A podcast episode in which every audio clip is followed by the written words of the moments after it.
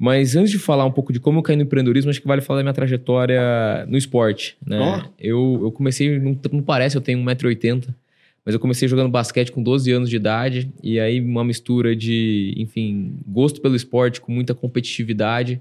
Acabei me, me desenvolvendo no esporte, me destacando, fui convocado para a Seleção Paulista, Seleção Brasileira de Base. Ah, que maneiro. Cheguei, fui cortado na última lista para para a Copa América, Copa Sul-Americana. Caraca. Mas, cara, me deu uma base muito grande. Tanto é que daí eu fui, quando eu me formei no ensino médio, né? Que é aquela fase que todo atleta de base passa por isso, assim, puta, o que eu vou fazer? Eu vou agora estudar ou vou seguir na carreira do esporte? E aí Uhum. sempre tem esse dilema, né? E no Brasil é muito difícil você tentar fazer os dois. Ou você faz o esporte, ou você continua estudando. é, e aí a única saída que eu tinha era tentar fazer os dois em alto nível, era para os Estados Unidos. Então eu fiquei estudando, várias férias para TOEFL, SAT, e aí acabei ganhando uma bolsa nos Estados Unidos, fui fazer um ano lá de college, não me adaptei, estava em Iowa, decidi voltar. E aí nessa, nesse momento, um ano lá fora, foi onde eu descobri mais o empreendedorismo.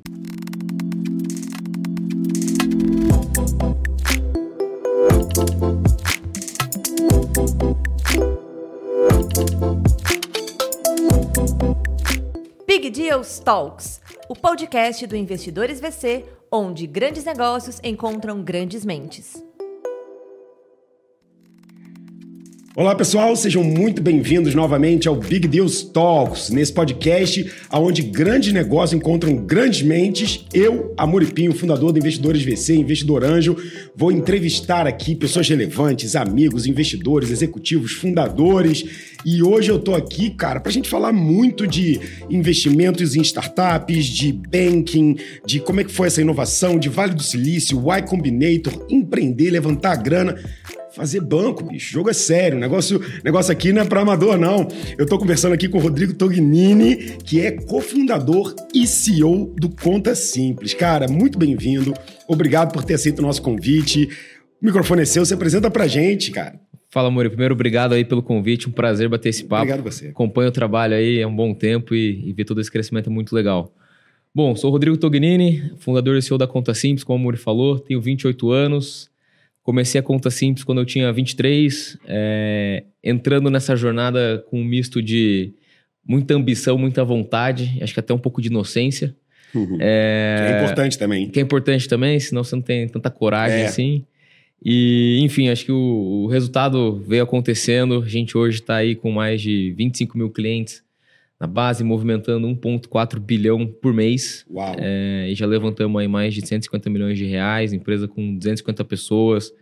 Então, se você me perguntasse, se- obviamente a ambição era grande, mas se perguntasse que eu ia chegar tão rápido nesse estágio, eu imaginava que não. Então, é, tem vários aprendizados aí para compartilhar hoje, várias trajetórias e vários desafios que eles vão mudando, vão evoluindo. Muito bom, E é cara. isso. E, e eu tenho, assim, umas perguntas, assim, das boas aqui pra você. Mas antes pra gente entrar nisso, é... Eu, eu geralmente aqui no programa eu falo o seguinte, cara, vamos lá, porque eu tô falando com empreendedores, investidores, executivos, e a galera assim, 39, 43, não sei o que, eu falo, cara, vamos lá atrás, vamos tentar entender a história. O, o seu lá atrás eu não preciso ir muito, né? Não, não Tipo, precisa. vamos lá atrás, uns três anos atrás aqui, do 28 anos, bicho. Você começou com 23. Me conta o que, que aconteceu aí do, do, do, do zero ao 20 e pouco para você falar, bicho, eu vou fazer um novo banco. É, como é que foi essa formação? Onde é que você nasceu? É, como é que era essa, essa adolescência ali? Já tinha pegado empreendedor ou não teve nada a ver? Veio em outro momento? Boa. Cara, é curioso isso, porque geralmente galera que empreende tem alguma referência dentro de casa ou tem alguém na família. É, a experiência empreendedora que eu tenho dentro de casa é uma experiência ruim. Meu Caramba, pai. Deu ruim. Deu ruim. Meu pai, ele, ele ganhou assim a vida e a gente construiu o que a gente construiu, ele sendo executivo em empresa. E ele teve um empreendimento em shopping, é, ficou um bom tempo lá. Só que, enfim, o negócio não foi pra frente, teve problema com um funcionário que roubou, e aí teve que fechar o negócio, então teve uma experiência, é, de certa forma, frustrada com o empreendimento. Aham. É, e do lado da minha mãe, a criação era para ser concursada pública, era é, funcionava era ou Sim. ser médica ou fazer direito e então sempre essas carreiras mais mais estáveis, né? Vamos falar assim, a busca pela estabilidade. Mas antes de falar um pouco de como eu caí no empreendedorismo, acho que vale falar da minha trajetória no esporte, né? Ó. Eu, eu comecei, não, não parece, eu tenho 1,80m, Mas eu comecei jogando basquete com 12 anos de idade, e aí uma mistura de, enfim, gosto pelo esporte com muita competitividade.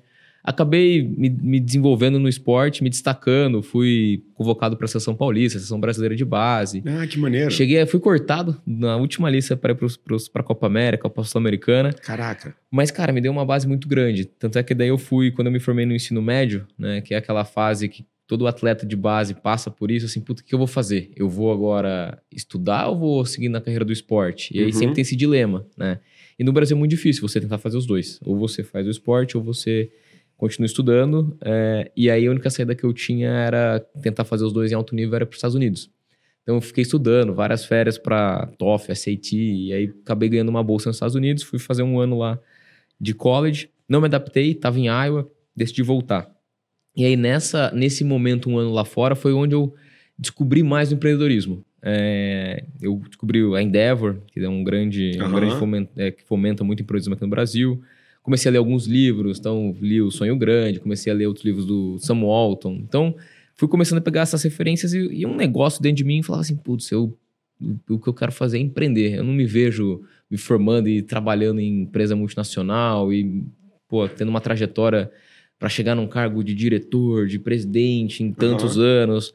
Admiro demais quem faz isso, mas não sei, eu tinha uma inquietude comigo e uma vontade de fazer as coisas de uma forma diferente que eu não, não conseguia esperar todo esse tempo. E o esporte, por outro lado, me trouxe muita base que eu aplico hoje dentro da empresa, é, em vários valores né, que o esporte ensina. De disciplina, de saber lidar com a frustração, de saber lidar sob pressão, de entender que resultado vem através de esforço, dedicação, um pouco de sorte.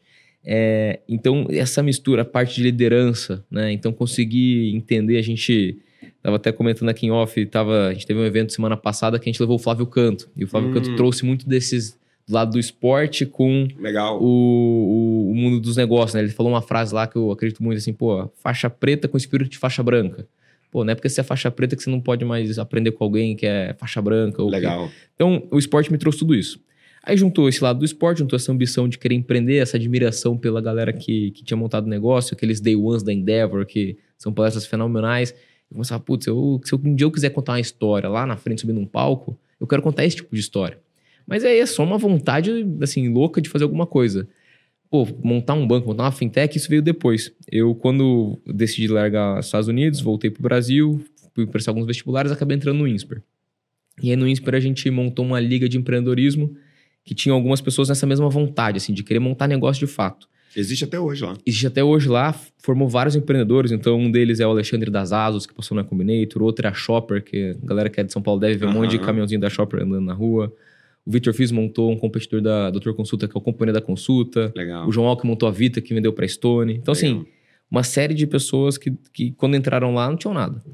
E, e aí, um dos. A gente tinha mentores, né? A gente tinha tanto. O grupo se ajudava na hora de montar os negócios, muitos dali viraram sócios, e a gente tinha os mentores. Entre os mentores, a gente tinha a Luiz Helena Trajano, a Abelio Diniz, e tinha o André Street. O André foi meio que um padrinho dessa, dessa entidade. O André, para quem não sabe, é fundador da Stone, né?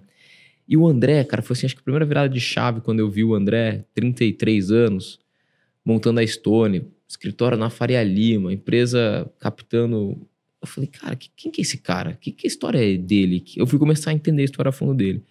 Ele tinha montado um gateway com 15 anos, vendeu, aí montou outro, que depois virou a Braspag, é, que ele vendeu para Cielo, né? Vendeu para Ideiasnet, depois Cielo. E aí montando a Stone com 33 anos, tava falando, cara... E, e aí foi o primeiro momento que eu percebi que aquelas histórias que às vezes a gente via em livro, ou quando você olha a história, sei lá, do Jorge Paulo Lema, do Abelio Diniz, você fala, puta, é uma história muito distante. Você fala assim, putz, é, será que é isso mesmo? Aí a hora que eu vi o André, eu falei, cara, não, é isso mesmo. Dá pra montar negócio, dá pra fazer alguma coisa grande. E aí aquele negócio me picou, ficou comigo, e eu, e aí eu fui trabalhar na Stone, o André me convidou, e aí eu vi a Stone. Quando entrei na Stone, tinham 30 pessoas. Fiquei lá um tempo, aí tive que tomar adesão também, ou me formava no INSPER, ou eu seguia dentro da Stone. Mais uma decisão, o que, que eu faço? Na época eu decidi ficar dentro do INSPER, então larguei a Stone, e aí de repente eu começo a ver Stone. Eu cresci no interior de São Paulo, em Rio Claro. E às vezes eu vol- volto pra lá ainda. É, e aí eu comecei a ver maquininha da Stone num posto de gasolina em Rio Claro, numa padaria. Num, aí, falei, pô, os caras estão crescendo num ritmo forte. De repente, em 3, 4 anos, aquela empresa que eu vi, que entrei, tinha 40 pessoas, estava com mil pessoas, estava fazendo um prospecto para ir para Nasdaq, fazer IPO. Sim. E, e, eu falei, cara, que loucura, né? E mais uma vez, de novo, aquele clique, eu falei, pô, é possível. Então aquele negócio ficou comigo, acabei me formando na, na, no INSPER, trabalhei em consultoria ainda durante a faculdade na Integration, mas a, a consultoria para mim foi uma escola muito interessante de metodologia, de processo, mas não é uma escola que te ensina a tomar risco, né? E, pô, acho que como empreendedor tem que tomar risco. Aí eu, aquele negócio que ela chama toda para querer empreender, Fui montar um primeiro negócio ali ainda na faculdade, larguei a Integration antes de me formar com um amigo meu, que era uma fintech também, não deu muito certo. Mas aí me levou para a tese da conta simples é, como ela é hoje. É, então foi uma somatória, desde a minha experiência de Stone, desde o meu lado do esporte, desde essa experiência montando a Liga de Empreendedorismo dentro do INSPER, e mais todos esses outros, esses outros aprendizados da vida que me levou para montar a conta simples, uma fintech. Mas se me perguntar, eu lá com, sei lá, 18 anos, 20 anos de idade, pô, você imaginaria que agora você estaria fundador de um banco digital, de uma solução de cartão corporativo, de gestão de despesas? Não, as coisas foram acontecendo e eu acho que eu tive uma sensibilidade para entendendo as portas que iam abrindo para mim, entendendo que cada, cada vez que eu entrava nessa porta e dava um passo para frente, eu estava é, mais Sim. preparado para ir para aquela trajetória mesmo, né? E aí você, você funda a Conta Simples em 2000 e foi do final de 18. A gente começou mesmo em 2019 ali. A gente abriu o CNPJ 18 de dezembro de 2018. Aí a gente começa a desenvolver produto ali em fevereiro, março. A gente lança a primeira versão em agosto de 19. Então... Tá. Então você lança em 19. E, esse, esse tempo trabalhando na Stone foi em 17? Foi em, foi em final de 14, 15. Foi final de 14, 15. Aí eu fiquei até começo ali de primeiro semestre de 2015. Aí depois eu fiquei montando a Liga de Periodismo uns dois anos, fui trabalhar na Integration em 2017. Aí no final de 2017 ali, decidi largar. E aí em 2018 começa o primeiro negócio que...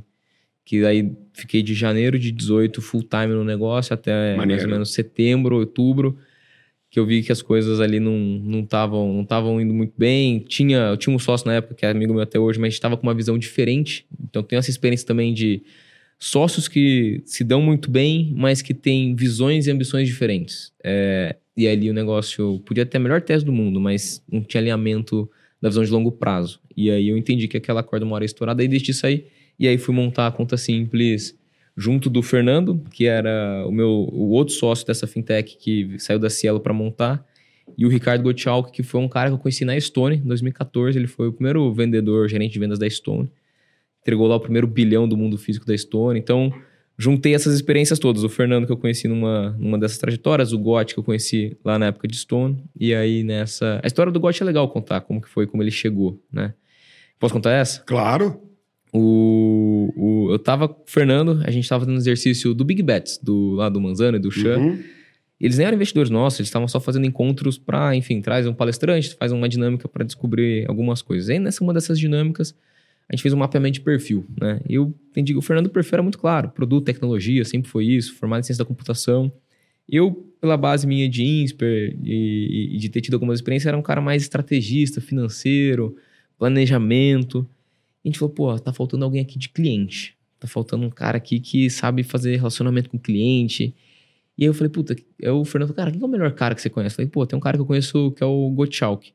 Só que nesse momento que eu tava nessa transição de montar esse negócio com o Fernando e tal, eu, por algum acaso, caí numa conversa com o Pedro Coutinho, que na época era o CEO da GetNet, hoje ele é CEO do SafraPay. E o Pedro, é, sabendo um pouco da minha trajetória, ele estava com uma tese de criar uma inovação dentro da GetNet, precisava de alguém com uma cabeça jovem e empreendedora para ser meio que o braço direito lá dentro. Eu fui conversar com o Pedro Coutinho, que negócio lá da presidência e tal, não sei o quê. E eu ali tinha 22 anos. Aí o Pedro falou assim, cara, estamos com essa tese, é, preciso de alguém para tocar esse negócio, recebi indicação sua. Você é, tem interesse em saber mais? Eu falei, não, Pedro, pô, eu tô querendo empreender e tal. Ele, não, pô, mas veja bem, aqui você pode. É, você vai empreender dentro, vai ganhar bem, Sim. vai ter todos os benefícios de uma empresa grande, isso e aquilo. Eu falei, não, Pedro, eu, eu entendo, mas obrigado. E aí ele falou assim: então tá, então me diga uns três nomes que você acredita que, que tenha perfil para essa vaga. Aí eu lembrei do GOT e também lembrei dessa dinâmica que a gente fez do Big Bets. E eu falei, Fernando, é...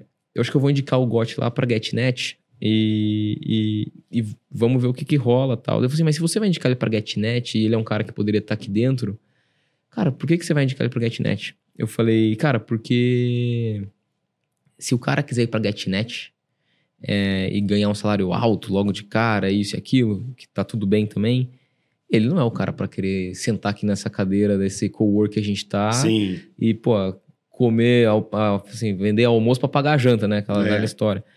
Ele não tá, são coisas muito diferentes, né? E aí eu liguei pro Gotti e falei, Gotti, cara, é o seguinte, tô tive uma conversa com o Coutinho e tal, fizeram próximo, mas não tô afim de ir. Eu pensei em você, posso te indicar? Ele falou assim, cara, pode, mas por que, que você não vai? Eu falei, não, porque eu tô pensando em fazer um negócio aqui e tal. Ele falou assim, não, vamos marcar um café então, vamos.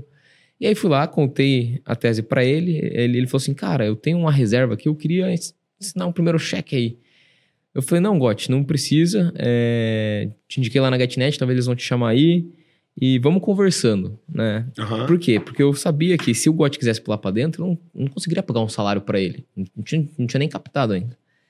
Então, da reserva que ele tem, bom, deixa ele guardar pra ele usar é, caso ele queira pular pro barco, né? E aí, dito feito, ele foi na GetNet, recebeu proposta, falou não, começou a trabalhar com a gente.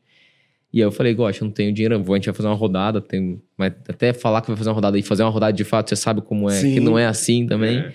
Então foram seis, sete meses, cara, que a gente ficou trabalhando num coworking é, do Insper e sem tirar nada para levantar uma rodada, para começar um negócio. E o Gotti pulou no barco e virou o nosso terceiro co-founder ali Que e, maneiro. e montamos o negócio. Mas é, contei um pouco disso tudo para, assim, pode ter o planejamento que for, pode ter a, a, a ideia que for. Cara, é muito de você que eu fui percebendo ali, as, de novo, as portas que foram se abrindo, as oportunidades que foram me dando e fui entendendo de tomar vários riscos, né? Então, na época, eu falava, pô, mas sociedade, tem que tomar cuidado, tem que conhecer bem o sócio. Eu falei, cara, eu só vou conhecer meu sócio de fato se eu criar uma história com ele. É, confio e acredito. Sim. A gente tem os mesmos valores. E essa é uma outra coisa. É, eu falo pros três, eu falo pros dois, né? Nós três. Eu falo nós três é um alinhamento dos astros o que aconteceu. Por quê? A gente tem um background na mesma indústria. Então, eu em Stone, o Fernando em Cielo, Bradesco, o Gotti em Stone e Creditas. O Gotti estava saindo da Creditas quando eu, nesse momento de transição. A gente, mesmo padrão de vida. Então, assim, ninguém vem de família super wealth, dizem, pá, tem um, um super paraquedas aqui, caso dê alguma coisa errada, tá todo mundo tranquilo. Não. Aham. Tava todo mundo ali contando. Querendo criar o seu. Querendo criar o seu. Momento de vida, então o Gotti agora casou, virou pai, mas na época tava todo mundo assim, namorando, noivo, ninguém com filho, então Aham. não tem também.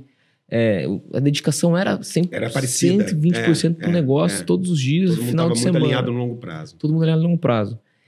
E é, com uma ambição muito grande, né? E aí, cara, assim, assim é- essa combinação, ela é muito... Ah, e com skills complementares, né? Eu falei de, de mesma indústria, mas skills complementares. Eu falei um pouco de, pô, eu sou um cara mais do financeiro, planejamento, visão estratégica, relacionamento com o investidor. O Fernando é produto e tecnologia. E o Gotti é o cara de venda e cliente e, e growth. Então a gente brincava, né? Que o Gotti é, ia lá, vendia a vaca voando para os clientes. O Fernando ia lá, fazia a vaca voar. e eu chegava pro investidor e falava que vaca voando dava dinheiro. Era mais ou menos essa a convenção que a gente fazia. E o negócio foi acontecendo, assim, muito na raça no começo. Maneiro. E aí deu uma explosão em dois anos, o negócio explodiu. Mas teve uns. esse- antes desse, dessa explosão, foi assim, a- aquele trabalho no- na escuridão, né? Que, que a gente teve que fazer.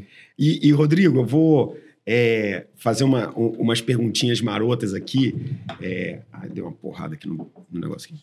É, e aí, antes da gente fazer essas perguntas, eu vou fazer um, um primeiro break aqui, que a gente tá nos 15 minutos aqui do nosso episódio, a gente tá nessa primeira parte aqui de mais ou menos quatro. O nosso time tem um presentinho para você. Pô, um animal. agradecimento. Super obrigado, hein? Pô, com a cartinha tudo, depois vou ler com calma. É, depois você lê com calma, Boa, foi escrita boa. com muito carinho, nosso time, para você se lembrar aqui, tá sempre com carinho pelo Boa. Big Deals, porque a gente tem muito carinho de estar recebendo você aqui. Eu tenho algumas perguntinhas aqui marotas, cara. 2018 para 2019. E, a- e as histórias são, são, são uma maluquice, né? Você falou de Cielo, falou de Stone, falou de não sei o quê. E eu fui lembrando das minhas histórias também. O André Street foi responsável pelo meu primeiro exit Pô, em legal. 2014 para 15, antes da Stone, mas ainda no berço da Stone, quando ele tinha Arpex, que era Uhum. é, aquela, aquela holding de investimentos, que ele investiu em várias empresas lá Várias. no Rio de Janeiro. É, uma delas foi a Admatic, e a Admatic foi, meu, foi o meu primeiro exit, e eu fui o primeiro investidor dele, o único investidor anjo, na verdade. E aí depois acabou saindo isso. E o Piau, você deve conhecer, Sim, Thiago Piau, sim. trabalhou na minha empresa. na Sync. Pô, animal. Antes de começar na Stone lá, quando virou o, braço direito é, Do André, do André, do Ted Rogers, Uhum. da- da- das antigas. Eram grandes amigos. André Street me ensinou muita coisa, Uhum. sempre me ajudou é, quando preciso, palestrou no Case também em alguns eventos. É, o Piau, faz muito tempo que eu não falo com ele. E aquela época também ali, pra mim, foi, foi uma maluquice, cara. O PH, Pedro Franceschi, da Brex, trabalhou Uhum. Sim. lá na Sync, na minha empresa Trabalhou também. lá também? Cara, maluquice, cara. É, o Rio de Janeiro era a ebulição naquela época, né? É. Então o ecossistema acontecia ali. Então, pô, você imaginar que você lidou com moleques ali, PH com 16 anos. PH trabalhava comigo com 16, 16 anos. anos. Caraca. Cara. 16 anos. Então, quando eu tava nessa em 2014, eu vi a mesa da Pagar-me começar com oito computadores. Porque olha o ali. que aconteceu. Por que eu lembrei dessa história? Porque depois o PH começou lá, aí ele apareceu em matéria do Fantástico, ele era E todo... PH é pra íntimo, porque ninguém chama ele de PH. né? É. Tem umas fotos nossas, assim, ele de aparelhão ainda assim, cara. Eu tava gigante, tinha 180 e poucos quilos, um negócio louco. É, não dá nem pra ver que era eu. E, e aí o PH começou a ficar super famoso. Aí, e tu trabalhando lá. A- Teve a- o TED dele lá do iPhone, né? Exato. A mãe dele foi fazer entrevista de emprego dele lá na- comigo na Sync. Então, era ele e ela. E aí eles foram chamando pra fazer Uhum. o TED. A gente ajudou ele, não sei o que. Ele foi lá, fez uma super palestra Uhum. no TED, foi linda, etc. E aí, a M4U chamou ele pra trabalhar. Ele ganhava uma merreca comigo, porque, tipo, nem a mãe dele deixou pagar mais na época. E a M4U fez uma daquelas propostas assim, Malucas. bicho, tipo, malucas. Você tem, sei lá, 16 anos de idade, a galera de 20 tá ganhando 4, 4 e pouco, e todo mundo felizão, e a M4U chegou e falou, bicho, vem ganhar 10. Tipo, um negócio Muda- assim. Mudou a vida. Mudou. Bum! É. Aí ele, ah, não é nem o dinheiro. Eu falei, cara, não é o dinheiro, o que, que ele é? Ele, ah, cara, lá eu acho que eu vou poder desenvolver coisas mais pesadas. A gente até entrou junto numa disputa para fazer uma primeira interface de iPhone de Uhum. pagamento para Cielo. Aí a Meme4 acho que deu um bypass na gente na época, a gente era uma empresa pequena, Uhum. pegaram o projeto, pegaram o PH também, depois o- ele saiu rapidamente e foi fazer a pagar-me. Então não durou muito tempo dele lá, ele já fez a pagar-me, já conheceu os sócios, e aí o Street também já chegou junto, aí É. aconteceu aquilo tudo. E o PH era um notável, cara, na época que ele trabalhava com a gente, só um parêntese, né, falando Sim. do PH, mas é, a Apple já conhecia ele. Sim, porque ele conseguiu desbloquear É. o, iPhone lá, que ninguém no mundo tinha conseguido, né? Sim, e a gente era muito próximo da Apple porque nós éramos um dos poucos em 2009, que- 2011, que fazia app para iPhone. Uhum. E aí, cara, eles meio que ficavam é, sondando ele, né? E aí, numa dessas conexões que a gente fazia, porque minha promessa com o PH é, bicho, eu não vou conseguir te segurar, eu não vou conseguir pagar o que vão te pagar, eu só consigo fazer você dar certo, Sim. entendeu? Como se precisasse, né? Não precisava, É, mas assim Mas dá pista. da pista. E aí, uma das coisas foi o lance da Apple, de aproximar, aproximar. Um dia a Apple falou: Cara, olha só, quando você se formar aí, quando você quiser, se fizer faculdade, fez 18 anos, você trabalha aqui, tá? Tipo, Já tava garantido. isso já fez ele ficar assim, sacou? Porque o sonho dele, era, o Era. sonho do PH era a Apple.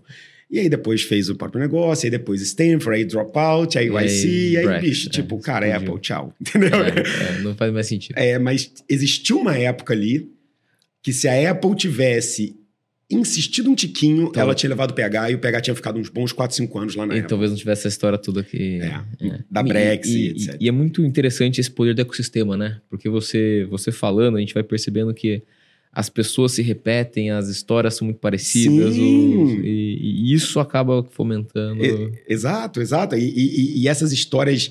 é, eu gosto muito quando o pessoal faz aqueles desdobramentos do PayPal Mafia, né? Que Sim. mostra quem foi pra cá, quem foi pra cá, quem foi pra cá. A YC tem muito disso, muito né? isso, a gente vai falar de é. YC também. Cara, pergunta direta objetiva. 2019, bicho, criando um banco digital. Eu, naquela época, empreendendo, fazendo investidores, mas já tinha investido em muita startup. Se chegasse um empreendedor para mim falando, eu vou fazer um banco digital, eu ia falar mais um. É, se ele conseguisse me convencer do mais um, eu ia falar com qual tecnologia? É, se ele passasse disso, eu ia falar com qual regulação e, e licenças e não sei o quê. Então, assim, por mais que todos sabíamos que era possível fazer bancos digitais, eu ainda achava que isso era uma ciência de foguete que só faria aqueles que tivessem algum pezinho lá dentro. Então, isso na minha cabeça era reduto de André Street, era reduto de não sei o quê, era dos caras que já tinham entendido o jogo lá atrás. O Pedro Conrad Leão já estava também com. Como que você falou, vou fazer um banco digital? Tipo, como é que foi o MVP? A, a Muri tinha uma API, a gente teve que ser um sub não sei o que lá, pagamos. Como é que funcionou esse negócio para Pra sair o primeiro, bicho. Porque hoje em dia tem banco, white label, não sei o quê. Na época não tinha, cara. Sim. Pô, foi, foi difícil demais. Eu vou contar o MVP e te conto também dessa, Tá. dessa saga para conseguir os primeiros investimentos.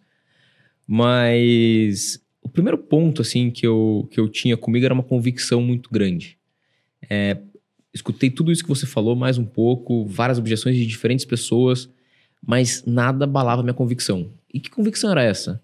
Cara, por mais que todo mundo fale dificuldade, competição, precisa de muito capital, regulação, isso e aquilo, era muito óbvio, estava muito claro que ninguém estava fazendo, tinha e tem um mercado gigantesco e já tinham teses validadas fora do país. Então, eu falei assim, alguém vai ter que fazer isso e eu tinha convicção de que eu conseguiria executar aquilo. E, e eu acho que sim, a galera às vezes conversa com as pessoas que às vezes querem empreender, pô, tô esperando a minha ideia genial, tô esperando aquele clique.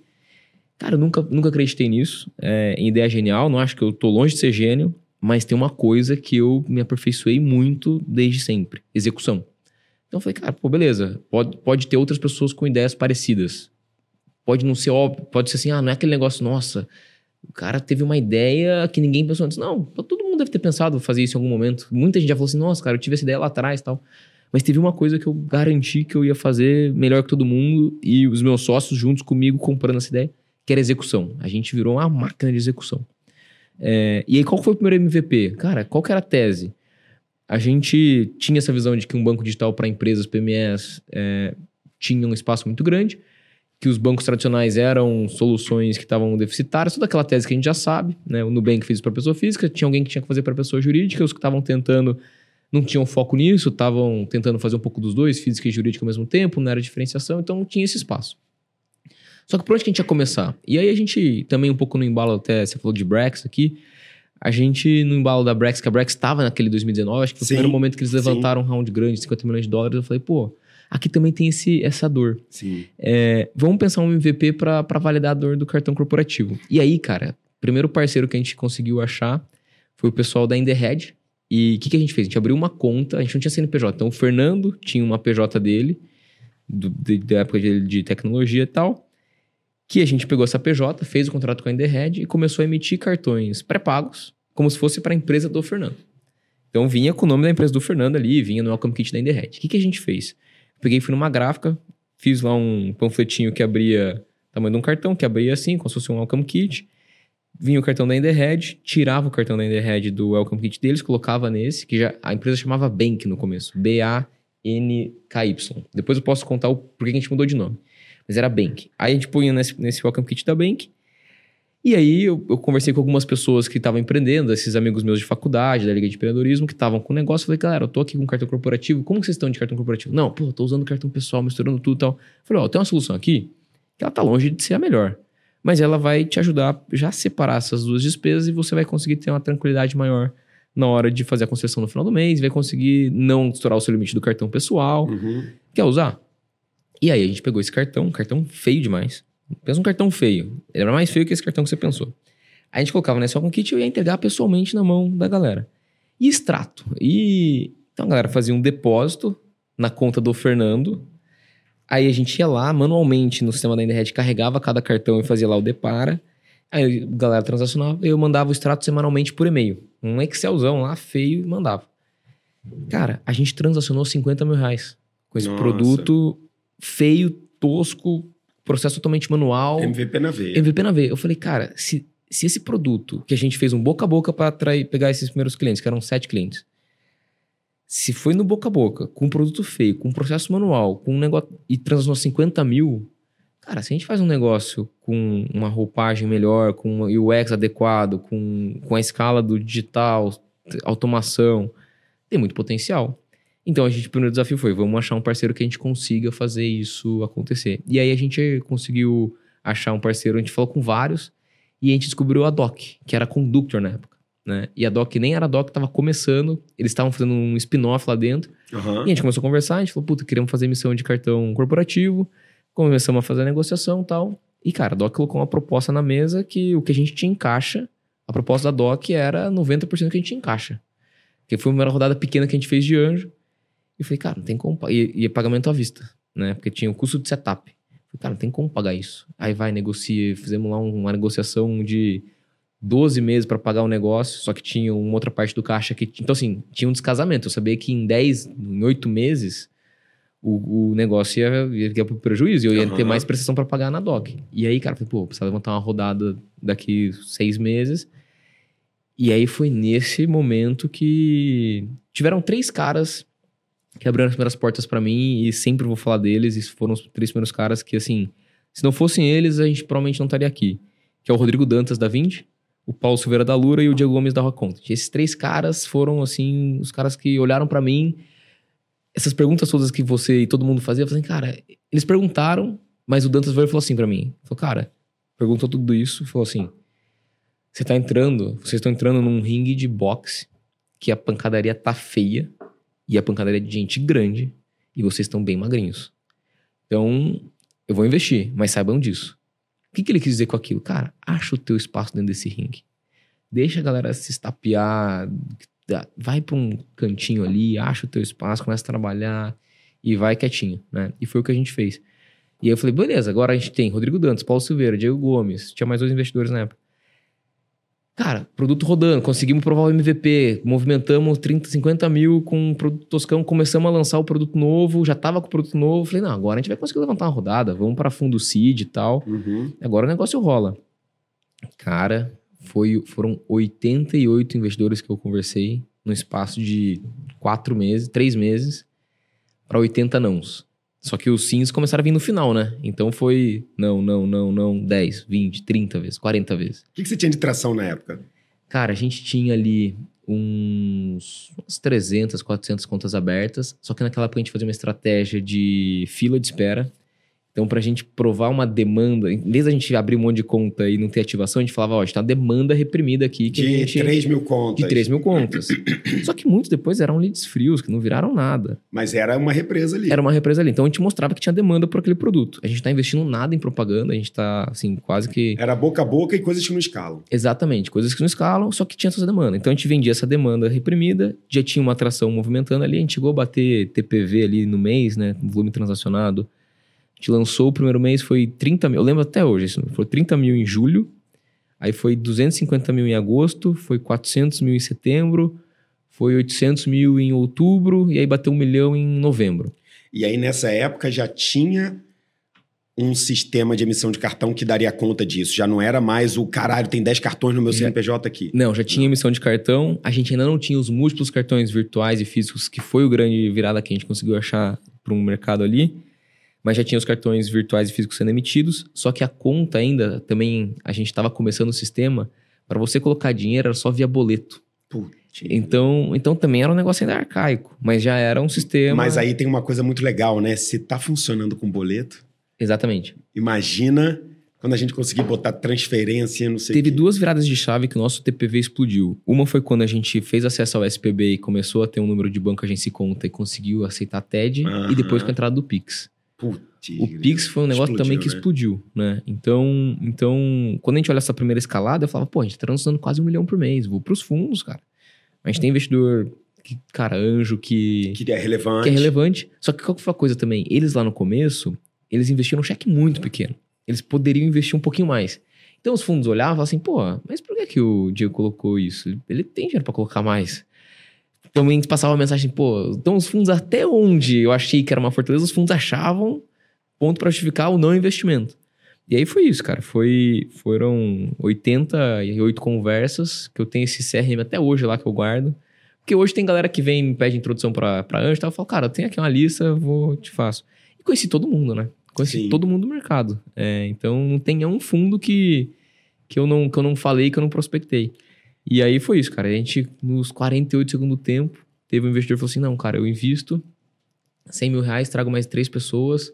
E aí nisso a gente foi pra 400. Nisso teve mais gente que falou, cara, invisto, invisto. Aí de repente tava com 1 milhão e 200 comitado. Que maneira. Só que a gente chegou a ter 10 mil reais no caixa.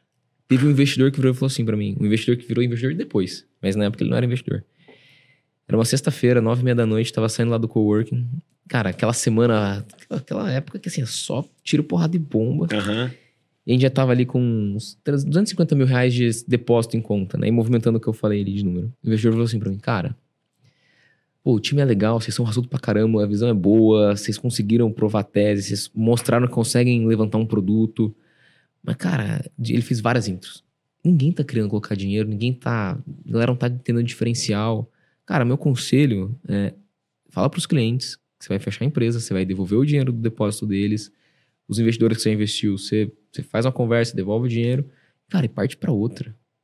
Eu falei, cara, você não tá entendendo. Não tem plano B. Hum. O, o plano B é fazer o plano A dar certo. Hum. Mas, pô, foi, você fica pensativo, você fala, pô, por que, que eu fui largar a consultoria? Que que É. E aí depois a gente nos 48 conseguiu e, e aí, daí, daí entramos no Y Combinator. É, mas o, o, o que eu gosto de falar é que se as coisas estão dando muito erradas, mas ao mesmo tempo elas estão dando também muito certas, sabe aquela sensação de tá tudo dando certo, mas também tá dando muita coisa errada, bicho?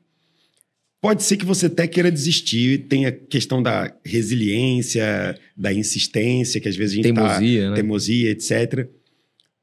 Mas quase toda a história que deu muito certo precisa de um momento no fundo do poço, Precisa. sacou? Então, se tá tudo faltando e você tá pensando em desistir, pensa que talvez esse seja o momento em que você vai contar lá na frente. O extra mile, né? É, que você vai falar, hum, é, talvez seja esse aqui, entendeu? É. O extra mile. O problema é se você tá fazendo extra miles demais tentando as mesmas coisas, né? Sim. Se você tá tentando coisas diferentes, aí E, são... e eu acho que tinha uma coisa muito clara também, que a operação e a atração crescia. Sim, Ela, ela, ela é tava- isso, é isso. Tá dando muita coisa errada, mas tá dando muita coisa certa. Exatamente, exatamente. E, e aí você vê assim, ah, cara, peraí, não é, não, é, não é hora de desistir. Se nada tivesse dando certo, se as coisas estivessem apontando para baixo, aí você tem que rever o que está fazendo. Mas nesse caso, e, e- e tem uma parada muito maneira, né, que por mais que estivesse dando muita coisa errada e dinheiro acabando, o empreendedor sente, sente o PMF. Ele sente quando o bicho, o avião tá todo despedaçado, mas tá voando. E a Sim. galera tá fazendo bagunça aqui dentro. Sabe qual foi uma das primeiras sensações, assim, que eu falei, cara, esse negócio foi quando entrou os primeiros clientes que a gente não conhecia. Porque no começo é muito também, você usa a sua rede de friends and family pra, pra vender e tal. Então Depois você... você, que esse cara aqui que tá transacionando tanto? E aí você fala assim, pô, não, aquele cara chegou porque eu te indicou. Então... Aí chegou um- uma pessoa do nada, falou assim, cara. É. Aí eu falei, pô, quem é você? Como você descobriu a gente? De onde você veio? Por que você tá usando a gente? Sim, Aí sim. você começa a entender tudo isso, cara, é uma mina de ouro de informação, É. você pensa em replicar isso.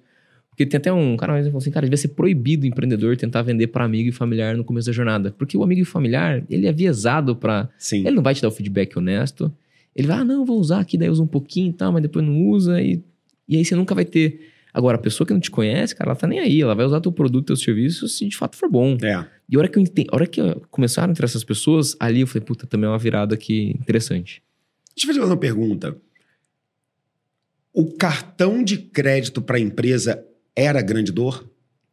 Era uma das, era uma das. Quando a gente foi começar o produto, a gente, antes de desenvolver a primeira linha de código, a gente conversou com mais de 150 empreendedores e empresários. Desde startup que estava no cubo, até PJ, caminhoneiro do interior do Brasil, que rodava ali. E a gente foi percebendo que, dependendo do perfil de empresas, tinham dores específicas. Então, se a gente pegasse, por exemplo, empresa de serviço, a dor era a cobrança. Puta, gerenciar as cobranças, fazer o tracking, fazer a recobrança, acompanhar esse CRM de, enfim, essa jornada. Se a gente pegasse startup, cara, a dor era cartão corporativo, era conseguir ter um Hum. sistema que conseguisse fazer na, É, na as bases e né, consolidar. consolidar, exatamente. Aí se a gente conversasse com um freelancer, cara, a dor dele ali era emitir uma nota fiscal junto com a emissão do, do- do- do- Uhum. da cobrança lá, já fazer uma conta pinga-pinga e tirar. E aí ele falava assim, pô, tô pagando 90 reais lá no bancão, pô, só faço isso, não preciso. Então assim, uma dor era preço, outra dor era cobrança, outra dor era cartão corporativo. Então a gente foi entendendo. É, e aí a gente falou assim, cara, qual que vai ser o ângulo que a gente vai querer acessar e atacar? Como a gente era empreendedor também e tinha também a dor de cartão corporativo, a gente também usou desse, dessa vantagem. Um, a gente conhecia muito mais gente desse meio. Dois, a gente é um usuário do produto até hoje. Sim. Até hoje a gente é usuário do nosso próprio produto. E três, dentro dos- do, de um sistema de conta digital, muita gente não sabe isso, mas uma das formas de monetização é quando você ganha o interchange da transação do cartão. Então, usar o cartão, é, quando o cliente usava, o cliente não percebe isso. Mas a gente tem um percentual que a gente ganha para cada movimento que ele, movimentação que ele faz no cartão. Aham. Então juntava a dor que a gente conhecia muito bem, que a gente, de certa forma, era usuário, era insider do negócio, a rede que a gente estava conectado, que era a, a rede de empresas e pessoas que tinham essa dor muito compartilhada, com a principal linha de negócio, de receita do negócio. Então, essa combinação também foi muito importante. A gente poderia ter feito cobrança. Tem gente que até hoje me pergunta, cara, e aí, você não vai fazer cobrança, você não vai fazer. Uhum. Eu falo, cara, tem tanta empresa que faz isso tão bem que é melhor eu ser parceiro deles, porque eles já estão fazendo isso há 5, 7, 8 anos, para eu tentar fazer começar agora para um negócio que, que assim não tem muito Sim. mais diferenciação. Agora, a parte de cartão corporativo, fazer a conciliação das despesas, você criar um sistema que descentraliza para as empresas, você consegue fazer o acompanhamento da inteligência dos dados. Cara, tinha empresa que a gente olhava lá, o cara tinha um cartão corporativo que rodava na mão de todo mundo, aí de repente ele tinha que fechar o, o- a conciliação no final do mês. Aí tinha transações lá que o extrato do bancão ele é complexo, você não entende, é código, É, né? Parece que tá é. falando, aí tem que decifrar. Cara, ele sei lá, transacionava 40 mil em cartão por mês, ele tinha por mês uns 4, 5 mil que ele não conseguia identificar. Nossa, mãe. E aí a gente, a gente fazia visita em loco para fazer eh, a conversa de, de, de experiência. Cara, no nível dele chegar assim, um dia lá ele mostrando, fazendo tal, ele falou, pô, tem uma transação aqui que eu não sei quem foi. Sei lá, era um Uber, 300 reais. Aí ele pegava, galera, quem foi aqui que fez uma transação Uber 300? Pô, não É, é. Então, assim, tinha muita, e ainda tem, né, dor nessa jornada. Vamos criar uma diferenciação nessa, nessa dor específica aqui. E aí foi isso que a gente fez desde Legal. então. Focou nessa parte que começou como uma conta corrente básica, que colocou um produto de cartão corporativo como foco, e depois a gente percebeu que o cartão é só um instrumento de pagamento. Tem todo um arsenal de gestão de despesa que a gente tem que prover para economizar tempo, para dar eficiência, para dar controle, para dar inteligência, para descentralizar, que é o software de expense management que faz isso, não é o Uhum. cartão em si, né? Até que os fundos falavam assim, cara, você fez isso com cartão, assim, cartão pré-pago? Eu falei, cara, foi. Mas como você fez isso? Eu falei, cara, porque você tá pensando como cartão. O diferencial não tá no cartão, o diferencial tá no sistema. É o sistema que viabiliza a movimentação em cartão. O cartão é o que dá monetização, beleza. Mas o que dá a diferenciação para o cliente não é o cartão, é, é o sistema. E eu acho que poucas pessoas entenderam isso. E acho que isso também foi uma sacada que a gente teve nesse ringue de boxe. A gente, cara, foi entendendo. Galera, você está piando na adquirência, na maquininha, na cobrança, É. no, na parte de corretagem, investimento. E ninguém olhando para esse ângulo. A gente falou, cara, vamos olhar para esse ângulo. né? Maneiro. E hoje o cartão ainda é pré-pago ou hoje já existe o crédito para as empresas? A gente migrou para um cartão de crédito. Então, hoje todas as empresas têm um cartão de crédito, que o limite é construído através de um colateral, né? E a gente também consegue dar um crédito adicional além dessa construção de colateral que ele tem. Então, o cartão, você tem aceitação internacional, consegue comprar parcelado, você consegue definir teste de gasto, você atrela um centro de custo para cada cartão. A gente lançou ontem uma funcionalidade que você consegue ver exatamente a despesa eh, de cada funcionário, né? Porque a hora que você cria um cartão, você pode atrelar esse cartão a um funcionário, a um colaborador. Uhum. A gente criou um dashboard que você consegue olhar e falar assim, puta, eu consigo ver quanto cada um tá gastando aqui. Que maneiro. Pô, isso é um controle que as Animal. empresas nunca, nunca teve, assim, nunca, não tem, né? E o bancão não faz isso? O banco digital que tá fazendo pessoa Vixe, física não é. tá focado nisso. Então, pô, e é um negócio às vezes simples de pensar, mas, cara, que gera um valor É. que é, bizarro, né? Então tem, tem, então tem o cartão e tem todo esse arsenal que a gente oferece. Sim. É... E deixa eu fazer uma provocação. No momento em que vocês estavam lá, 2018 para 2019, construindo essa ferramenta, vão ser várias perguntas em uma. A primeira delas é o seguinte: parte desses investidores não falavam o seguinte, bicho, Nubank tem dinheiro suficiente para fazer PJ e te incomodar. E você já sabia, cara, mas vai ser outro foco, Uhum. outra parada, não sei o quê. Ó, fulano tá fazendo dele também. É, é, existia um landscape de competição em que o seu produto ganhou por resolver a dor de um jeito mais eficiente para aquele cara que não encontrava solução em outras coisas. Perfeito. Ele poderia conseguir cartão, ele poderia conseguir uma conta, ele poderia ser- conseguir até uma conta sem custo. Mas, cara, cartões individuais, dashboard de controle, correlacionamento desses dados, isso não existia para ele. Esse cara tinha que usar um combo conta azul integrado com um bancário E- normal, E planilha. planilha e faz um sync se tu tiver alguém de TI aí. Isso, exatamente. Porque daí, na maioria a galera ficava perdida. Como que funciona o Conta Simples? Primeira pergunta é: como que funciona o Conta Simples dessa, desse ponto de vista da vida desse PME que está ouvindo de diversas fontes que ele tem que controlar no Excel? Não, você tem que controlar no Conta Azul. Não, você tem que ter um sisteminha. Não, mas o seu meio de pagamento já faz um controle das entradas recebíveis e ele oferece também que ele é um banquinho para fazer pagamentos. Não, mas peraí, o Conta Simples é um banco de verdade. Lá tem a gestão bonitinha. Como é que fica esse cara com um arsenal de possibilidade? É, é uma, é uma confusão. Mas o que, que a gente fez? Primeira coisa. Primeiro, a base de tudo é a conta corrente. Então, se você pegar a conta corrente da conta simples, quiser comparar com a conta corrente do Inter, do Nubank, Cara, vão ter as mesmas coisas, assim, sendo bem sincero. E tem cliente que às vezes fala assim, puta, eu queria usar vocês para fazer uma conta. Eu falei, cara, posso ser sincero? Puta, gente, aqui o nosso diferencial é os cartões corporativos e o sistema de gestão. Se você quer vir só pela conta, cara, hum, talvez tenha, tenha experiências melhores para você usar. Aham, aham. Isso é muito difícil de você fazer. Sim, Cara, de você falar assim, cara, usa o outro. sim. Primeira coisa, então a gente falou, cara, então assim, a gente não vai querer tentar resolver tudo para todo mundo. Exato, tem o ICP ali, Exa- cravadão. exatamente. Então, a primeira Quem coisa. que eu ajudo mais, né? Então, nisso o cliente já entende. Fala, opa, se ele tá me falando isso, então. Eu de que o negócio dele não é a conta. A conta pra gente é só um viabilizador que facilita as movimentações financeiras do negócio. Beleza. Aí a gente tem o módulo de cartões corporativos. Esse é o módulo que a gente usa para usar é, como estratégia de aquisição e a isca. Porque até hoje, você ir no bancão e tentar ter um cartão corporativo é muito difícil. Até hoje. É. Então, quando a gente fala assim, ó, aqui você consegue ter acesso a cartões corporativos em poucos cliques, sem custo, é, e você já consegue parametrizar a despesa e o uso dele, na largada, isso já é um diferencial. Então, o cliente deixava de ir no bancão para vir na gente e pegar o cartão corporativo. Os bancos, como o Nubank, o Inter, eles têm agora, mas na época não tinha. E os investidores falam assim, puta, mas lá na frente pode ter. Eu falei, lá na frente pode ter sim. Mas o negócio vai aqui, tá é, aqui é. vai velocidade, a gente está se posicionando antes. Sim. E aí foi uma outra coisa que a gente sacou também depois, o brand awareness. O, o- uma coisa é você levar um produto bom, outra coisa é você levar um produto bom e criar um brand awareness forte. Sim. Putz, essa percepção ela muda muito o jogo.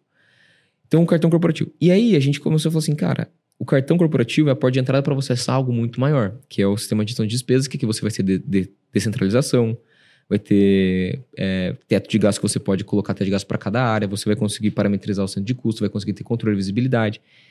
E aí eu falei assim, mas você é um RP então? Eu falo, não, não, não, eu não sou RP. Eu sou, eu, eu encurto a distância do seu RP, onde você quiser fazer a sua conciliação bancária no final do mês, com o sistema de banco, o sistema de pagamentos que você tem. Uhum. Hoje, se você está usando um bancão, você não consegue ter essa conexão. Você, Não. um, não consegue nem ter o controle e a gestão. Eu te dou o cartão, eu te dou o acesso, te dou a movimentação, te dou a inteligência, te dou o sistema de gestão e encurta a distância para com esse sistema. Então, hoje já tem algumas integrações bem superficiais com alguns RPs e a ideia nossa até é integrar é, de forma mais, mais, mais direta. E aí o investidor vira e fala assim para mim, cara, mas como você se posiciona? Cara, eu me posiciono como uma plataforma financeira ou um sistema operacional financeiro que oferece cartões corporativos, sistema de gestão e que tem uma conta corrente por trás que viabiliza tudo isso. É. Mas é assim que a gente se posiciona. E é, di- investidor, você é um SO é financeiro mesmo. é, e só que é difícil, você, porque assim, essa é, um- é um- uma nomenclatura que nem você falou. É para investidor. Para investidor, o mercado não entende não tanto. vai entender. Então, o que, que é? E a gente, cara, até hoje a gente batalha com isso. O que, que vocês são? Fala assim, cara, a gente é uma plataforma de cartão É. corporativo com sistema de gestão É. que você pode ter uma conta com a gente também junto. Sim. Ah, mas eu quero só a conta. Ah, você quer só a conta? Então, cara, não precisa. Você quer cartão corporativo? Cara, aqui é o lugar. Você quer gerenciar suas despesas e ter visibilidade das movimentações do teu negócio? Cara, aqui é o lugar. Das movimentações de pagamento, né? De saída.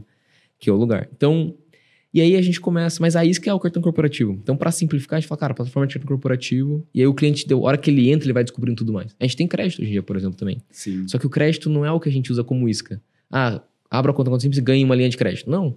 Cara, o crédito é para te impulsionar Claro. numa movimentação que você já faz, que você já tem, Sim. que a gente entende o contexto do negócio, né? Então, A- As movimentações desse cara ajudam ele a ter melhores créditos, a terem com melhores. certeza, com Sim. certeza, porque a nossa análise de crédito, ela é baseada não só nos dados de birô, os dados, vão assim, dos dados tradicionais de um modelo de crédito, mas principalmente Claro, as movimentações do que o fluxo caixa. do fluxo de caixa que o cliente tem, quanto que ele movimenta, qual que é a variação dele. Então, por exemplo, tem um cliente que movimenta um mês 100 mil reais em cartão, no outro mês 20, no outro mês 150, no mês...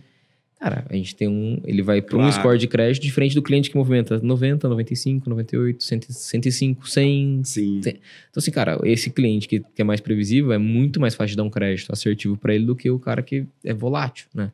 Isso a gente leva em consideração na modelagem também. Sim. Só que eu não falo isso na largada porque eu não quero que o cliente venha aqui pelo crédito. Porque se, eu, é, se eu falo você vai estar crédito, trazendo o cara errado. trago o ICP errado. É. E é um quebra-cabeça. É, isso é uma coisa que a gente foi entendendo. O branding, o ICP, como você ter a sua estratégia de, de copywriting, de, de, de assim, qual que vai ser a chamada que você vai trazer do cliente. E depois como que você faz a construção dele, tem essas jornadas, né? Se eu falo, ó, sistema de gestão financeira, cara, o cara vai achar que a gente tá posicionado para competir com o Conta Azul.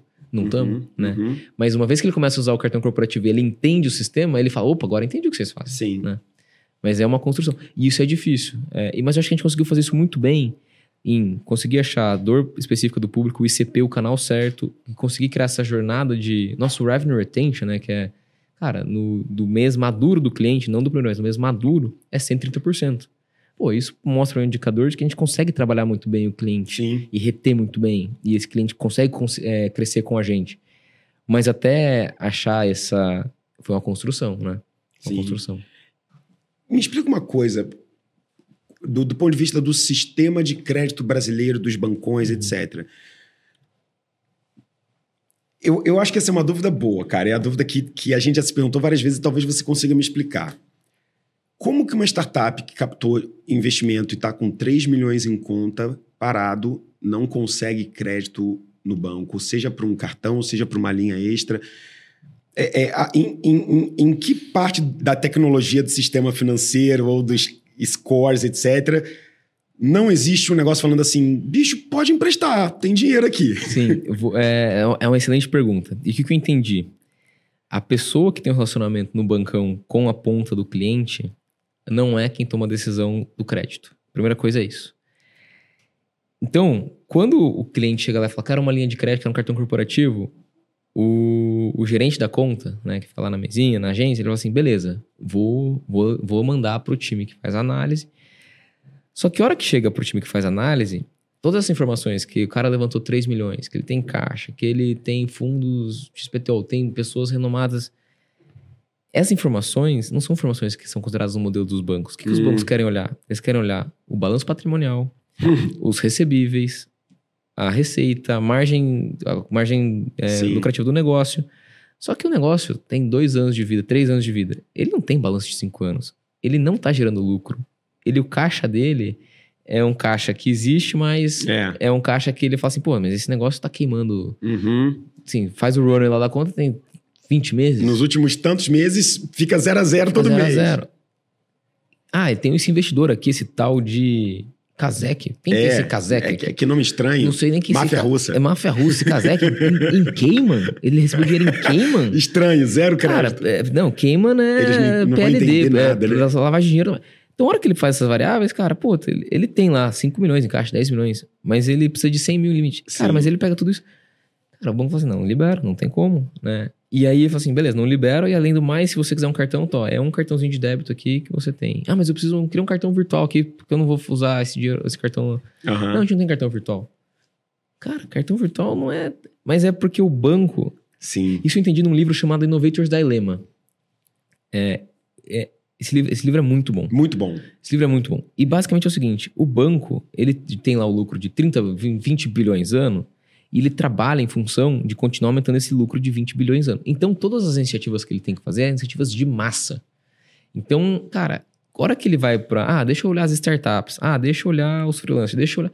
Cara, são, são verticais específicas e nichadas. Fazer um negócio para essas verticais não vai dar o retorno que ele precisa ter para continuar gerando lucro de 20, 25 bi, que vai pagar o que os acionistas de bolsa e conselho estão esperando. Então ele nunca vai olhar de uma forma nichada e verticalizada para a tese. E aí é onde entra a oportunidade dos, dos, dos novos players. De olhar para tudo isso e falar assim, cara, esse banco, se ele quisesse, ele destruía. É, ele, assim, ele passava por cima. sim. Mas o interesse dele não é fazer um negócio para lucrar, uma operação para lucrar um milhão de reais no final do ano. É fazer uma operação que vai continuar pagando os bilhões de lucro. Agora, a startup que faz uma operação no primeiro ano que lucra um milhão, dois milhões, Gigante. gigante. Aí esse É. cara vai levantar e continua, e continua crescendo. Até incomodar. Até incomodar. E aí, incomoda. aí a gente hoje tem case de Nubank para provar, tem outros cases aí, né? Então, O- os grandões já bateram na porta tipo assim, vocês estão começando a me incomodar, vem pra cá. já. Já, e do tipo assim, vamos fazer uma parceria? e eu lembro até, vamos fazer uma parceria? Eu falei assim, cara, mas o meu cartão é bandeira X, o cartão de vocês é bandeira Y. Eu, assim, se, se a gente começa a engajar, eu falei pra eles, se a gente começa a engajar aqui e em seis meses nada mudou e não deu certo, pra vocês, ó, aconteceu nada. Sim. Assim, é, nem- é nem arranhão no casco translante de vocês. Eu morro. Se eu ficar seis meses num projeto desse tamanho e não dar certo, eu morri. É. Deixa eu fazer uma pergunta básica. O nosso cartão é Y, o de vocês, bandeira Y, o de vocês é bandeira X. Isso vai aprovar aí dentro? Se, se- se- se- É. já faz, faz essa pergunta aí, aí, ah, não, realmente, não tinha pensado nisso. Eu Falei, então, então, vamos conversar em outro ângulo, em outro momento. Vamos, eu nunca fechei porta pra nada, Uhum. mas eu também tenho a sensação, pô, não- eu não posso perder tempo. Claro. Né? Não Claro. posso perder tempo. E, e- e talvez tudo que eles querem, em alguns casos, principalmente antigamente, hoje em dia menos, era estar mais perto, dar aquela cozinhada, não sei o quê, tal, tal, tal, pra não ficar tão de fora e não ficar tão alheio, né? Exatamente. É, acredito que hoje as conversas, principalmente depois que vocês vão crescendo, ficando gigantes, etc., as conversas começam a ficar um pouco mais sérias, né? Mas no início, é, é, vi muito das empresas grandonas ignorando no início, depois, espera aí que eu sou legal, mas na verdade sou um Sim. bicho-papão. E agora a gente tá numa fase onde, tá, eu já não posso fingir que eu sou o cordeiro, É o lobo mal na pele de cordeiro, e, e- e o jogo tá ficando um pouco mais transparente E- aqui. E eu escutei de diretor de banco grande falando assim, cara, isso é uma ordem do presidente de que a gente tem que se juntar, se unir com as empresas de tecnologia, startups, seja para comprar, fazer parceria, fazer joint venture. Assim, a gente tem uma agenda positiva É, para isso. é, assim, é. E isso pensar cinco, cinco anos atrás, ah, esses caras nunca vão arranhar a gente, Nunca, nunca, nunca, vão nunca. incomodar. É, e estão incomodando. Cara, o Y Combinator, ela aconteceu quanto tempo depois da criação do negócio? Que ali em 2019, mais ou menos no meio, já estava rodando. Em que momento veio o IC? Final de 2019, 2020? Foi 2020 e a história é boa também. É, eu contei um pouco da. A gente estava tentando captar aquela rodada e não saía tal, de repente conseguimos levantar. E a gente precisava de um cheque para complementar. E aí o, o cheque. Foi a pandemia, estourou a pandemia, né? Então a gente estava caixa acabando, conseguimos levantar, daí um fundo ia, ia- ia entrar junto. Estoura a pandemia, março de 20. A gente estava contando com aquele dinheiro a mais. E aí eu falo, putz, e agora? Ferrou. Né? A gente estava contando ali com 15 meses de run e sem aquele cheque ia para 9. Então era de novo aquele sufoco.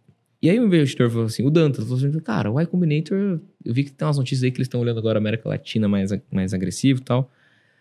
Cara, por que você não se inscreve? Eu falo, puta, Y Combinator, cara, pô, esse negócio, assim, quantas empresas brasileiras passaram? Cinco, quatro empresas? É muito distante.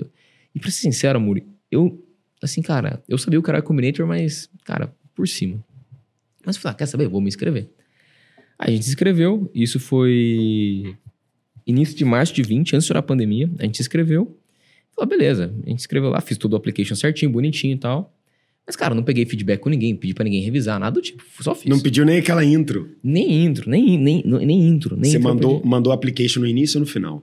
Eu mandei, eu mandei o application, aí a gente tinha que mandar um vídeo. E olha que louco. Isso, isso é muito louco. assim, são coisas que a gente olha pra trás e fala, cara, como que aconteceu isso? 13 de março de, de 2020. Estoura a pandemia, lockdown, aquela coisa toda e tal. Coincidentemente, os fundadores, na segunda-feira, foram pro escritório. Eu não fui pra ninguém. Eu falei, ah, acho que eu vou, tal. Negócio de pandemia, não tava Deixa eu entendendo muito bem. entender ainda. É, eu fui. Aí eu cheguei lá, tava, eu gosto, Ricardo. Aí eu lembrei que tinha um vídeo pra mandar pra comer. Eu falei, cara, já aproveitando que a gente tá aqui, Vazião. vamos fazer, vamos fazer o vídeo aqui. A gente manda, fez o vídeo lá, era segunda-feira, 8 da noite. Só que, cara, aquele, aquele momento era guerra, tiro porra de bom, tinha muita coisa pra resolver. Eu cheguei em casa umas 10, eu falei, vou mandar, só que, cara, esqueci. Aí o deadline era segunda-feira. E aí eu falei, putz, e agora? O que eu faço? Aí eu vi que tinha um late application.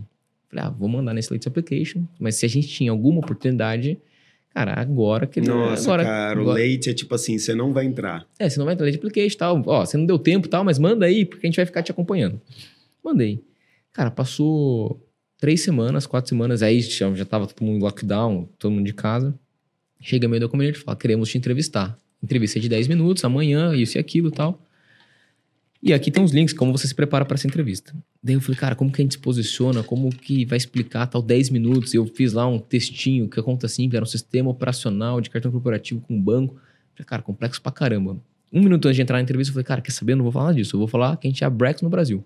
Cara, eles vão entender. E aí depois vão- a gente explica as diferentes ângulos que a gente tem em relação à Brex. Que a gente tinha estratégias diferentes da Brex, por mais que a tese era muito parecida. Cara, a hora que eu entrei, a gente é Brazilian Brex, blá blá blá, 10 minutos e tal. Aquela entrevista pancada. É, saí entrevista tal. Aí chega uma mensagem à noite do IC. Ah, você tá incorporado aonde tal? Eu falei, não, não estamos incorporados em nenhum lugar, mas se precisar a gente incorpora em queima pra, pra tal. Daí ficou quieto. Aí chega um e-mail, can I call you back? Era um sócio do E Combinator, no dia seguinte. Falei, sim, pode, tô livre esse horário, esse horário. Daí a galera me ligou, ó, queria falar que o processo foi difícil, aquele, aquele teatrinho e tal, vocês passaram. Cara, a- ali foi um tipping point. Porque a hora que a gente falou que a gente passou, soltei pros investidores anos que tinham acabado de entrar e, os, e o Dantas, tá? cara, a galera, porra, animal, tá. Nisso, Amuri, todos os fundos que seis, me- seis meses antes eu tava, cara, implorando para fazer Uhum. negócio. Voltaram, não, vamos conversar, tal, isso e aquilo. Veio o cheque do IC, 150 mil dólares. E como era a pandemia, foi o primeiro bet 100% remoto. E aí, eu, e aí, nesse momento, eu falei, cara, que, que negócio é esse Giacomo? Deixa eu entender. E aí eu comecei a... Ah, mentira. Nesse momento eu fui mandar mensagem pra, pra galera que tinha já feito os bets. Cara, posso marcar um papo para entender como aproveitar o, o programa de aceleração? Como que eu posso? Eu E- passei em 2018 2018, pô, É. animal. com a BX. Animal, animal. Ah, com a BX. É. Pô, animal. Então, falei com o Guga também. É. E aí, foi muito bom isso, por quê? Porque eu via que a galera, hoje a galera que vai pro IC, eles se preparam mais pra entrevista pro processo do que pro bet. Aham. Só que, cara, a gente se preparou pro, be- pro processo, cara, como a gente se prepara qualquer processo. Agora, pro bet, cara, a gente falou, cara, meu irmão, isso aqui é Brasil, a gente vai representar os brasileiros, Vou vamos. tirar o que puder tirar. Vou tirar o que puder de tudo e vai, isso e aquilo, cara. E ainda era o remoto, né, bicho? Imagina se fosse o presencial lá Era com os dinners, pares e os encontros. Então, eu tenho uma dúvida, porque eu não vivi o presencial, mas o remoto também foi bom. Eu falei isso pro Dalton depois, o Dalton perguntou, cara, como que foi o remoto? Eu falei, Dalton, vou falar minha opinião.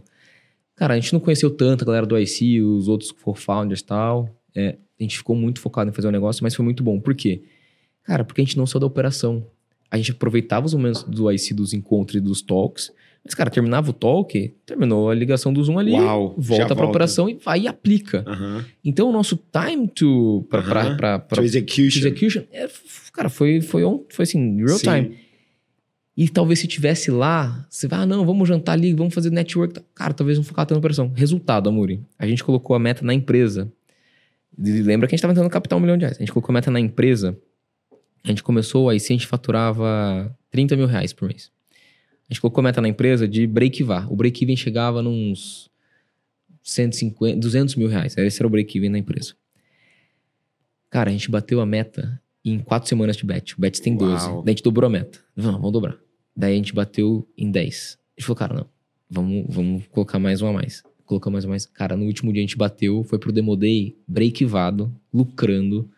Cara, com um monte de fundo, cara, conversando e tal. Aí terminou o IC, que foi o Demo Day. A gente terminou no dia, recebeu um term sheet para fazer o seed de 2 milhões e meio de dólares. Que maneiro. Daí a gente fez o seed. E aí a gente continuou crescendo, cara. A empresa, a empresa terminou 2020 lucrativa. Lucrativa. A última linha do pneu lucrativa. Cara, de repente meu investidor falou assim, cara, quero, levar- quero colocar mais um milhão de dólares a cinco vezes o valuation do seed que esse há dois meses atrás. Eu falei, cara, Deus. preciso desse dinheiro, não preciso, o que eu faço? Fui, Pega. conver- fui conversar com o Brian da Viva Real, né, agora da Latitude. Ele o falou, Brian pega. falou, cara, pega, tal. Pega, claro. Fui falar com o IC. O IC, Pega. o IC falou assim, cara, não tem problema você pegar. Mas, deixa eu fazer uma pergunta pra você. Se, se vai colocar um investidor que não tá no seu cap table, que você não coloca alguém que tá no seu cap table já e... e- Vê se alguém quer cobrir. Vê se- Falou assim, eu aí você falou assim, e a gente aqui, se quiser a gente faz esse cheque, a gente pode fazer até 2 milhões e meio de dólares. É, no mesmos termos. Eu falei, eu mandei mensagem confirmando, é isso mesmo? Não, é isso mesmo. Decisão tá com você. Falei, tá, me dá três dias pra eu pensar.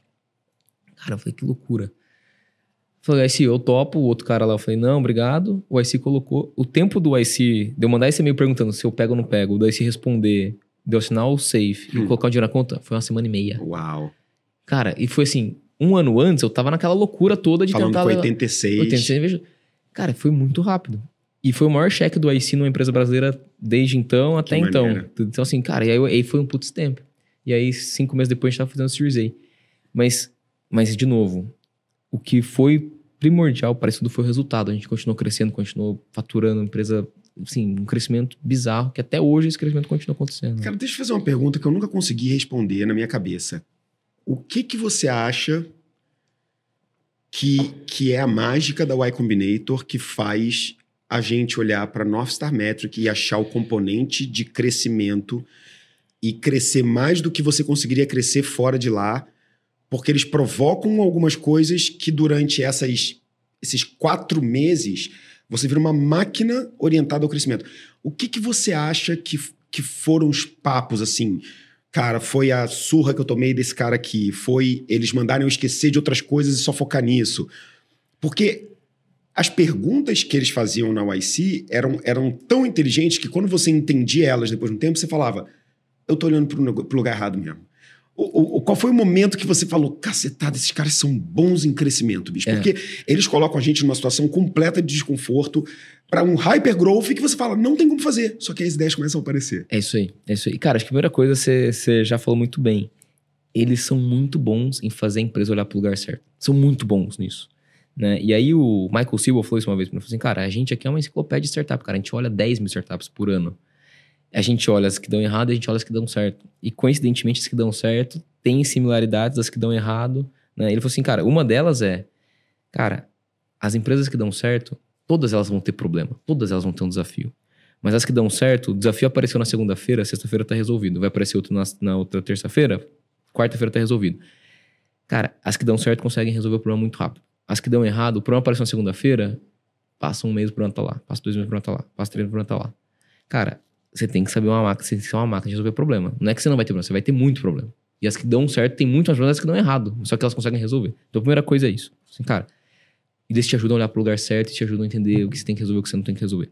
Segunda coisa, é, é o momento de maior leverage do negócio. Cara, que outro momento da sua startup, numa fase de early stage, você vai conseguir fazer um demo day para apresentar para Excel, Sequoia, é, Point 72, FJ Labs, é. Kazek, Monarchista. Cara, não vai ter nenhum outro momento. Então, é, aproveita isso. Sim. Aproveita isso. Assim, ah, você não vai ter esse outro momento. Mas, ao mesmo tempo, você vai estar apresentando junto de outras 100, 150 startups. Passar no E Combinator, ele fala, cara, passar no E Combinator é uma puta peneira. A gente fala, ah, aprovação é menor que Harvard e tal. É, beleza. Mas uma vez que passou, é todo mundo junto ali. Você tem que daí ser o outro 1% do, daquele funil. E aí é o, é o terceiro ponto para mim, que é esse espírito de competição. Uhum. Eles geram um, um senso de competição que, cara, e aí, faz todo checkpoint toda semana. Qual é a sua principal North Star Metric? quantos por cento você cresceu. E aí tem um texto do Paul é. Graham, né, que é o Startups Equals Growth, uhum. que ele fala lá, cara, uma startup é uma startup se crescer pelo menos de 5 a 7% por semana. Sim. Se não crescer isso, não uma startup. Tá tentando fazer alguma outra coisa, volta para casa e entende o que está fazendo. Daí a gente leu esse texto, se preparou, leu três vezes lá todo, todo o book face do IC, colocou a meta, cara, a gente tem que crescer pelo menos 7% por semana durante o IC. Cara, a gente, das 14 semanas, a gente cresceu 12 semanas, a gente cresceu mais que 10. Teve uma que a gente cresceu 30 e nenhuma abaixo de 5. Maneiro. Resultado. Tinha lá um paper do IC falando assim, cara, é, a hora que você for pro Demo Day, o importante é seu gráfico estar tá com uma Isso. curva assim. Mas provavelmente seu gráfico não vai estar tá com uma curva tão bonita assim. Cara, a hora que eu coloquei a nossa curva com o gráfico, eu falei, cara, a gente chegou lá. Que maneiro. E aí foi, foi consequência. Então o IC pra mim é isso, cara. Primeira coisa, ele te ajuda pro lugar certo. A gente no começo tava numa dúvida, cara, a gente vai ser mais mar aberto ou vai focar no público específico? Aí o Aaron Harris falou, cara, eu sei que não é sexy, eu sei que às vezes é mais legal vender para empresa com outro perfil, mas o que tá dando resultado é esse perfil, então foca nesse perfil. Domina e depois você pensa em outro. Cara, pum, fizemos isso. Segundo, checkpoint de, de meta, resultado uhum. e compara toda semana. E eles colocam lá o rankzinho.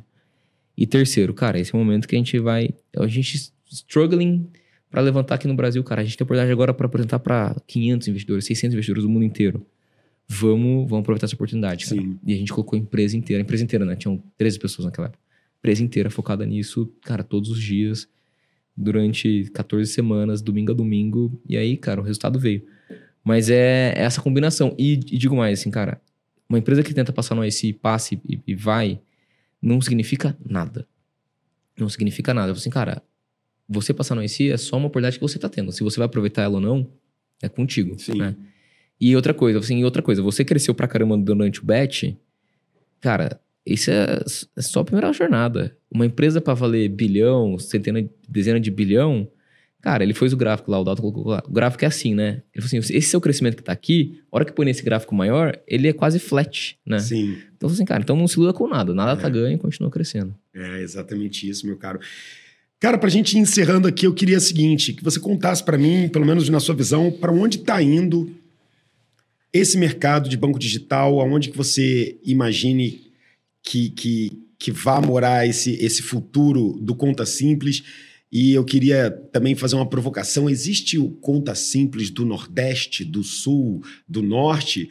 Ou é, é, cada é, regiões tem os seus, ou não? Esse é um jogo para é, players que entregam o mesmo valor nível nacional? Ou você acredita que não, cara, vai ter aquela coisa do centro-oeste, vai ter o nordeste, a gente tem dificuldade no sul, mas aqui a gente entra muito bem.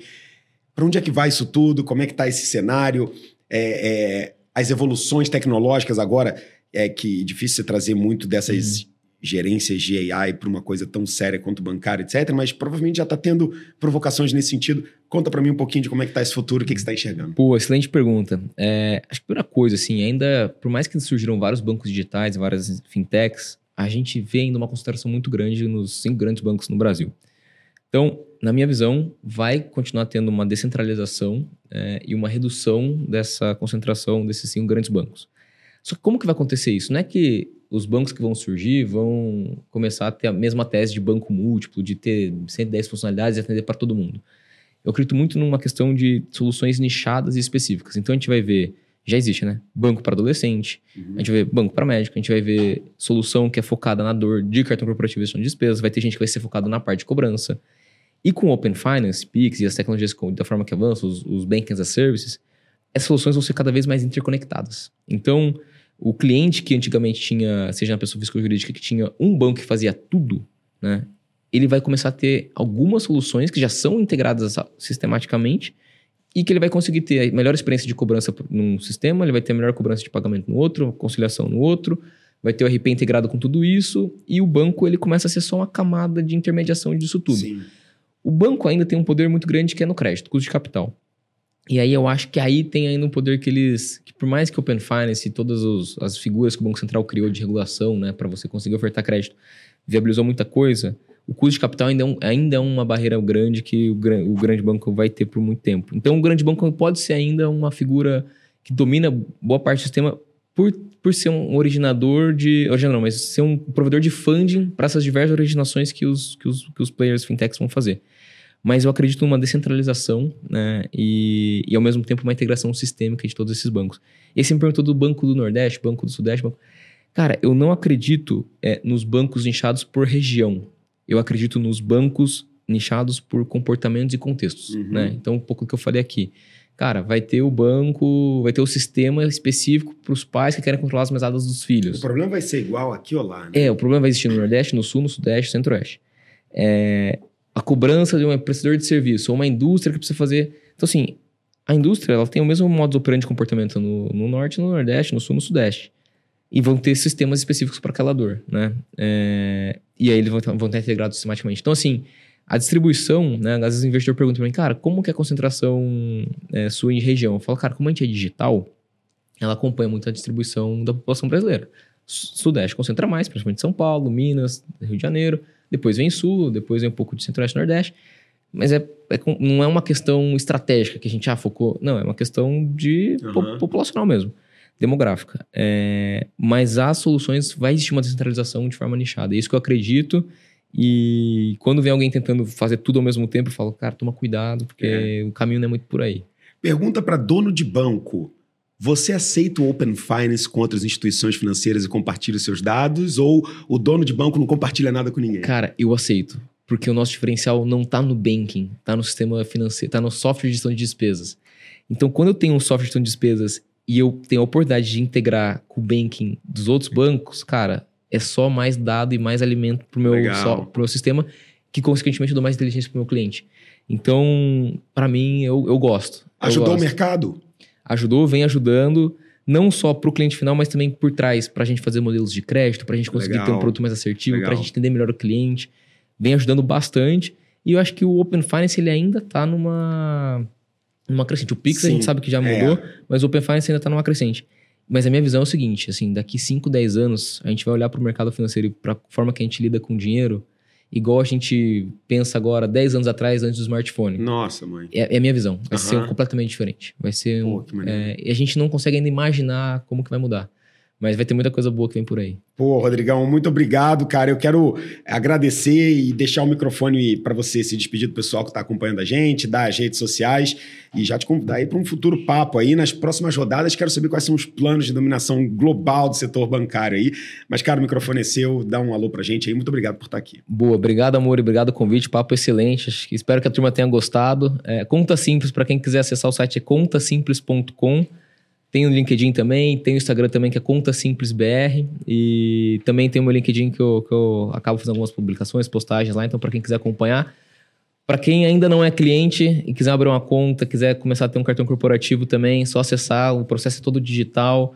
simples, em poucos cliques e em menos de um dia você já está com cartão corporativo para sair usando e gerenciando melhor o seu negócio. Muito bom.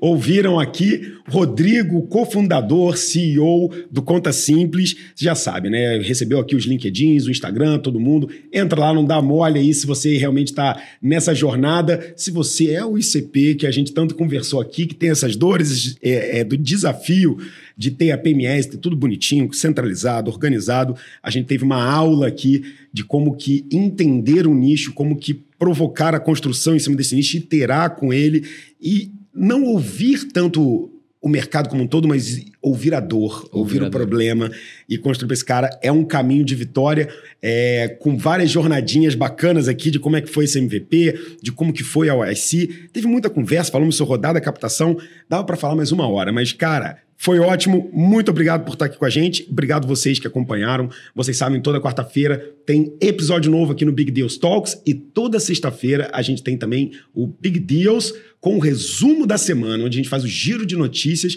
e traz o resumo de tudo que aconteceu no Venture Capital aqui no ecossistema. Muito obrigado por vocês que acompanharam a gente. Lembrando, quem está ouvindo só, tem também vídeo, tá no YouTube, tá no Spotify. E se você quiser ver os cortes aqui desse episódio, é só seguir a gente lá no Instagram também, investidoresvc. Tem também YouTube, tem também TikTok. O Rodrigo vai fazer dancinha daqui a pouco lá. dancinha com dinheiro, para ver se a gente consegue bombar lá no TikTok também. Brincadeiras à parte, você consegue acompanhar acompanhar em qualquer rede, arroba investidoresvc, arroba Muripinho. Não deixe de conferir e dar o seu feedback pra gente, avalie o episódio e ó, se quiser dar um comentário, é só mandar que a gente responde. Forte abraço, até a próxima. Tchau, tchau, galera. A gente se vê.